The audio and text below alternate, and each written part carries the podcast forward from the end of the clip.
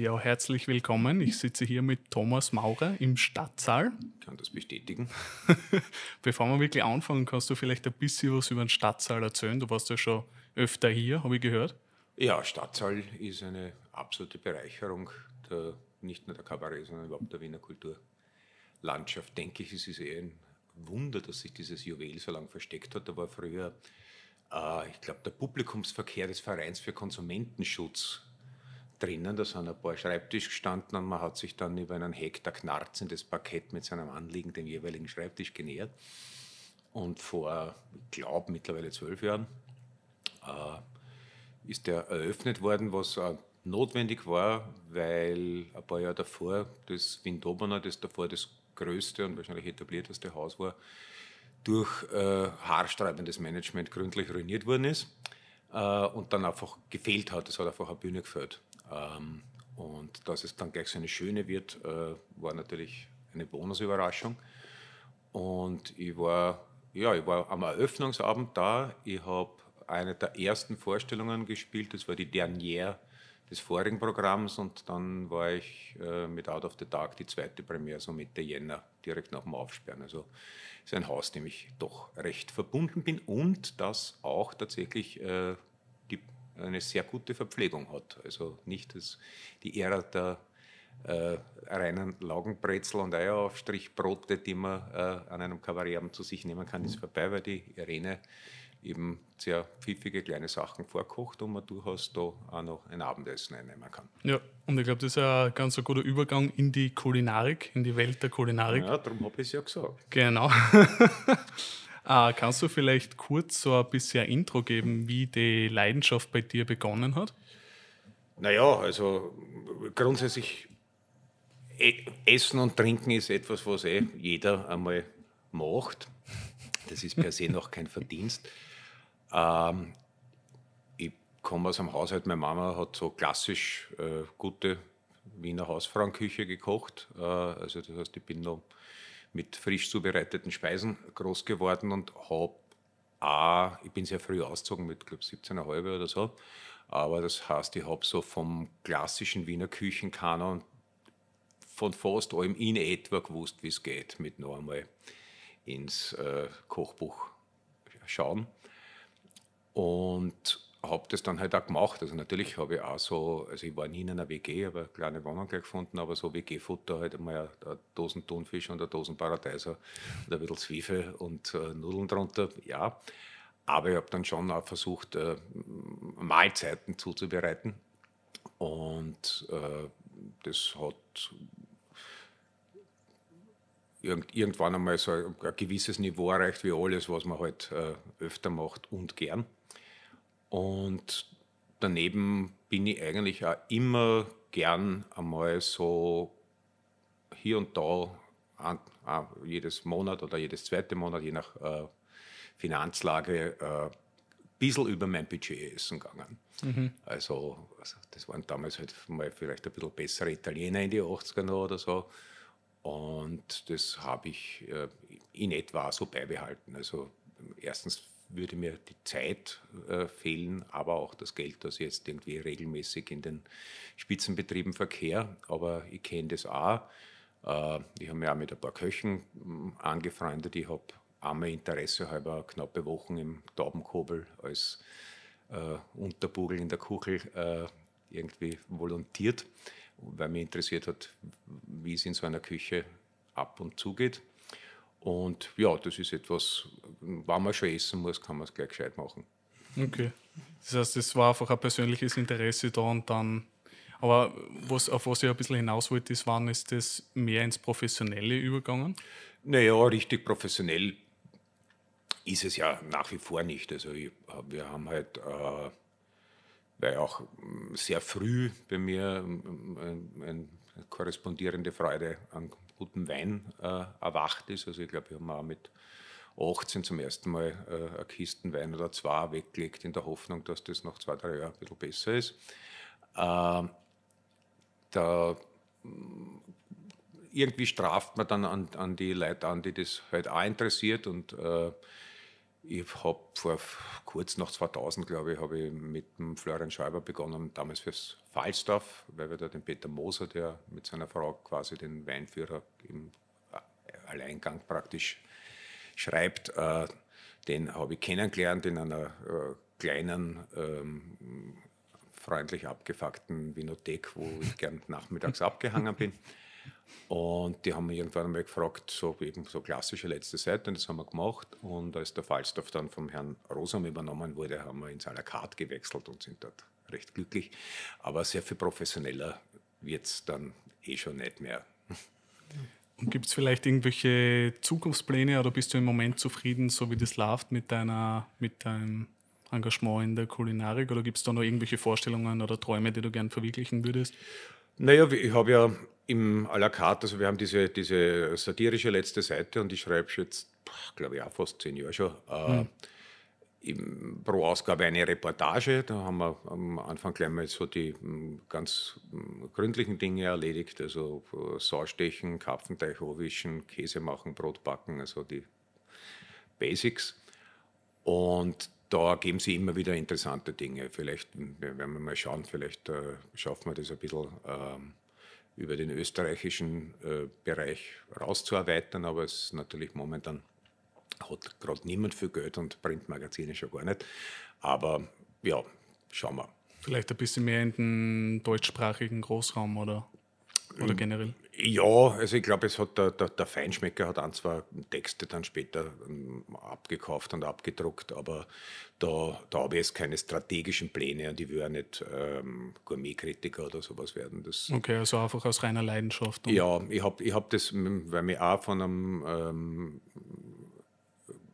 Restaurantführer einmal vor Jahren jemand angeredet hat, ob ich das nicht machen will. Ja. Äh, und ich hatte die Freude am Urteilen und Verurteilen nicht so recht und ich habe es auch zu lang zusammenkommen lassen. Ich habe mich da ewig nicht gekümmert und habe dann äh, in den letzten Tagen, wo ich äh, beruflich nicht verhindert war, glaube ich, zweimal am Tag äh, mehrgängig gegessen und das hat mir eigentlich auch nicht taugt. Und darum habe ich ja das wieder abgebrochen. Mhm. Und würdest du sagen, dass du so im Privatleben eher mehr essen gehst und ausgehst und Sachen ausprobierst? Oder bist du auch mehr der Typ, weil ich zum Beispiel, ich koche neun von zehn Mal daheim und ein von zehn Mal gehe ich halt auswärts irgendwo essen? Naja, das ergibt sich bei mir beruflich schon mal. Wenn du auf Tournee bist, äh, isst du nicht oder kochst du nicht. Das äh, wäre, glaube ich, ja, wenn ich äh, Leadsänger einer sehr erfolgreichen internationalen Band wäre, könnte ich wahrscheinlich verfügen, dass irgendwie immer äh, eine mobile Küche gestellt werden muss mit einer äh, Einkaufsliste, aber ich weiß gar nicht, ob mir das dann gefreut Äh, das heißt, ich, ich, bin durch viel unterwegs, ein relativ viel auch Auswärtsesser, aber ich habe äh, Kinder und bin halt auch so der Alltagskoch. Also beschäftige mich jetzt nicht ausschließlich ähm, feinmäßig damit, ich weiß nicht, einen Wildfasan von innen zu entbeinen und mit einer äh, Fass zu füllen, sondern ich mache dann schon gerade Fleckerl nach. Ja. Hast du vielleicht irgendwelche Tipps? Weil ich bin so vom Typ her, ich würde gerne immer genau wissen, was in meinem Essen drin ist, aber das geht einfach nicht, wenn ich, wenn ich auswärts unterwegs bin und ich bin beruflich recht viel in Deutschland. Da muss ich mich auf die Kantine verlassen und das ist meistens halt qualitativ nicht so hochwertig. Hast du da vielleicht irgendwelche Tipps, die man anwenden könnte? Wenn man also, na, ich glaube, wenn du, wenn du äh, auf unterwegs Essen angewiesen bist, dann führt dann relativ grauslich Messen vorbei. Okay. Äh, also eine Faustregel, die ich mir zu eigen gemacht habe, ist, dass vegetarisch grauslich fast immer ein bisschen weniger grauslich ist als grauslich mit Fleisch. Das stimmt, ja. Weil ich habe letztens, hab letztens so Mini-Schnitzel gegessen und waren, dann bin ich draufgekommen, während ich schon fünf gegessen habe, dass drinnen nicht ganz durch waren. Mhm. Dann habe ich es ausgespuckt am Klo und mir gedacht, ja, okay, ich glaube, Fleisch sollte ja wohl am meisten, wenn ich irgendwo bin. Ähm, aber du hast vorher gesagt, dass du, ich glaube, du hast relativ viel über die österreichische Küche geredet. Äh, hast du vielleicht auch ein paar, außer das Italienische, was du vorher erwähnt hast, aber eine Lieblingsküche aus dem Ausland? Ich bin relativ offen. Mhm. Also äh, ich freue mich an den an eigentlich fast allen asiatischen Küchen. Äh, es gibt also richtig gut Deutsch essen bin ich noch nie gegangen, aber wahrscheinlich gibt es das auch. Äh, und, und ja, also ich, ich versuche dann schon ein bisschen mitzukriegen, was so ist. Also der, der, der, der nordische Küchenhype, das habe ich dann auch einmal in, in, Kopenhagen vor, aber auch schon wieder vor zwölf Jahren einmal nachprobiert. Das war auch äh, spannend. Aber jetzt sozusagen das, die, die, die Basics, die, das, was mir als erstes einfällt, wenn ich jetzt schnell äh, irgendwas äh, koche, oder auch irgendwo bei Freunden bin, die sagen, wir haben eigentlich nichts daheim und dann schaue ich mal, was da ist. Äh, da geht es dann meistens entweder in die österreichische oder tendenziell italienische Richtung. Ja.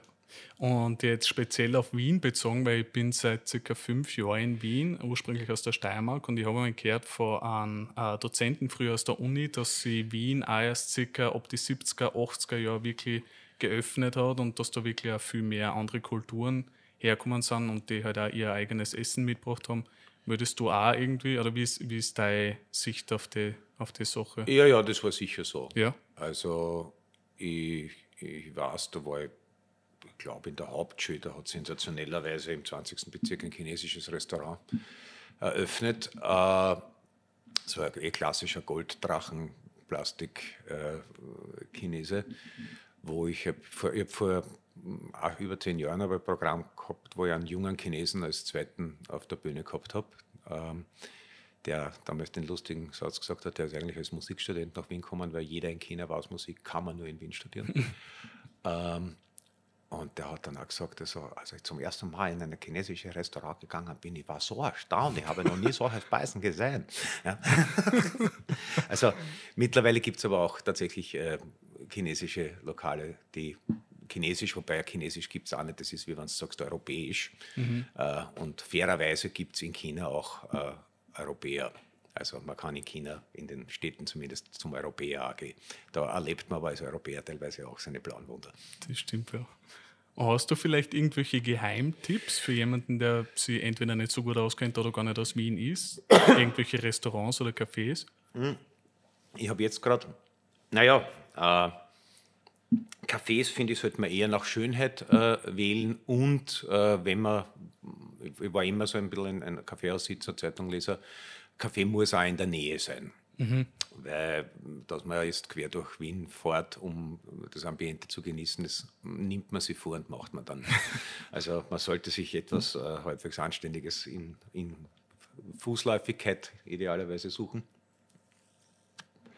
Natürlich äh, gibt es vieles auch nicht mehr, aber es gibt noch einen Restbestand an schönen äh, alten Lokalen auch ein bisschen weiter draußen. Also das Ritter Otterkring zum Beispiel, das jetzt äh, so zwischen ein bisschen rück, also das war lang so ein Dornröschen. Äh, Ernst Happel wurde dort immer tarockieren, äh, hat immer allein mit seinem Betreten das Lokal zum Schweigen gebracht. äh, und da haben sie eine Zeit lang dann irgendwie einen Teil als Glücksspiellokal abgezweigt, um es zu erhalten. Und das hat dann, ich glaube, eine Bankmanagerin sozusagen als Altersprojekt übernommen und wieder schön hergerichtet. Also das ist, wenn man in der Gegend Otterkring ist, sicher eine Option. Und dann, also die, die Wiener Küche, das, das hat ja, das hat einfach ein paar Entwicklungen gehabt. Also die, also in meiner Kindheit, Jugend ist so das Wirtshaussterben gefallen, das große, weil früher halt alle auf die Nacht irgendwo hingegangen sind. Da sind dann praktisch Bankfilialen überall reingekommen, jetzt werden die Bankfilialen alle äh, zugesperrt. Ähm, und es war teilweise schon das Niveau dieser Beiselküche auch äh, nicht sonderlich hoch, muss man jetzt auch sagen. Und ganz viel von dem, was früher arme Leitküche war, ist ja dann ausgestorben, weil es arbeitsaufwendig ist und eigentlich über die Spitzengastronomie dann wieder mittlerweile in die Beiseln zurückgekommen. Also ich glaube, wir haben, ich glaube, zwei, wenn nicht sogar drei äh, Köche fast identisch gesagt, eigentlich muss das Beispiel mir so teurer sein wie das Filetsteak, weil für das Beispiel brauche ich einen Koch und für das Filetsteak kann ich einen Ofen richten.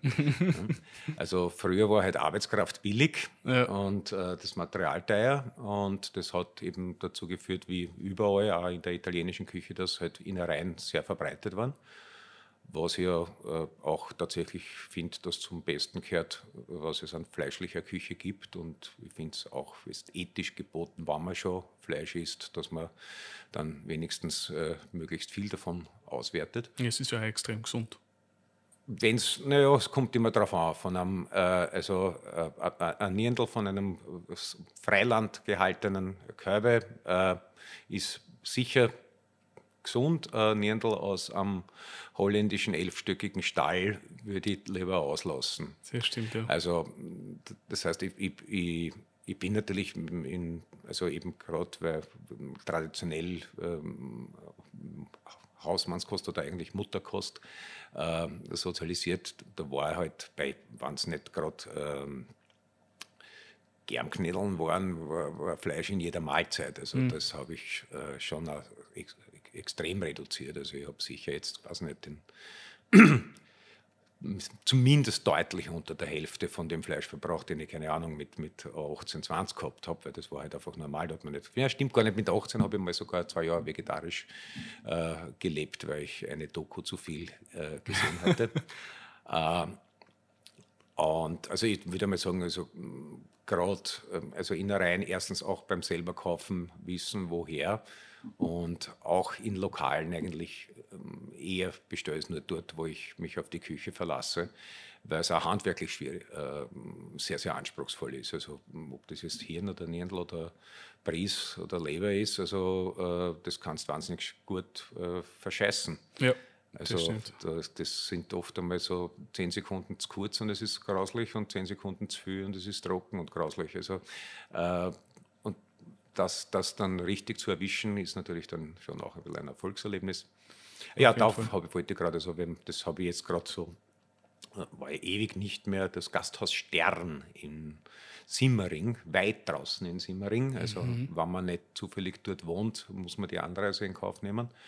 Aber das ist tatsächlich eine, äh, es ist ja so ein altes Wirtshaus, das halt irgendwie geputzt und renoviert und hergerichtet worden ist. Äh, eigentlich schönes Ambiente und der nimmt das sehr ernst. Das ist halt von der Rindsuppe weg alles erstklassig und sehr innerreinlastig, wenn man das einmal gut ausprobieren will. Mm. Es ist nicht, natürlich nicht das einzige Lokal in Wien, das das macht, aber das, weil ich gerade dort war, ja, das ist jetzt, ja. jetzt interessant. Also das Cafés noch ein Aussehen her beurteilen und von der Noch Lage, der Atmosphäre eher, ja. Atmosphäre und Lage. Und also mittlerweile gibt es ja sogar Cafés, wo der Kaffee gut ist, aber eigentlich als bin ich ja, finde ich das ja fast falsch. Also die, Dass der Kaffee gut Der Kaffee, die Kaffeehäuser war eigentlich äh, größten Teil meines Lebens wirklich geschissen. Äh, okay. Bin dann immer irritiert, wenn ich einen guten Kaffee kriege. okay. Ähm, ja, dann will ich dich gar nicht mehr viel länger aufhalten. Nur noch ganz kurz. Äh, du trittst in circa einer Stunde auf, um ja. 19.30 Uhr, mit deinem neuen Programm Zeitgenosse aus Leidenschaft. Willst du da ganz kurz was drüber erzählen?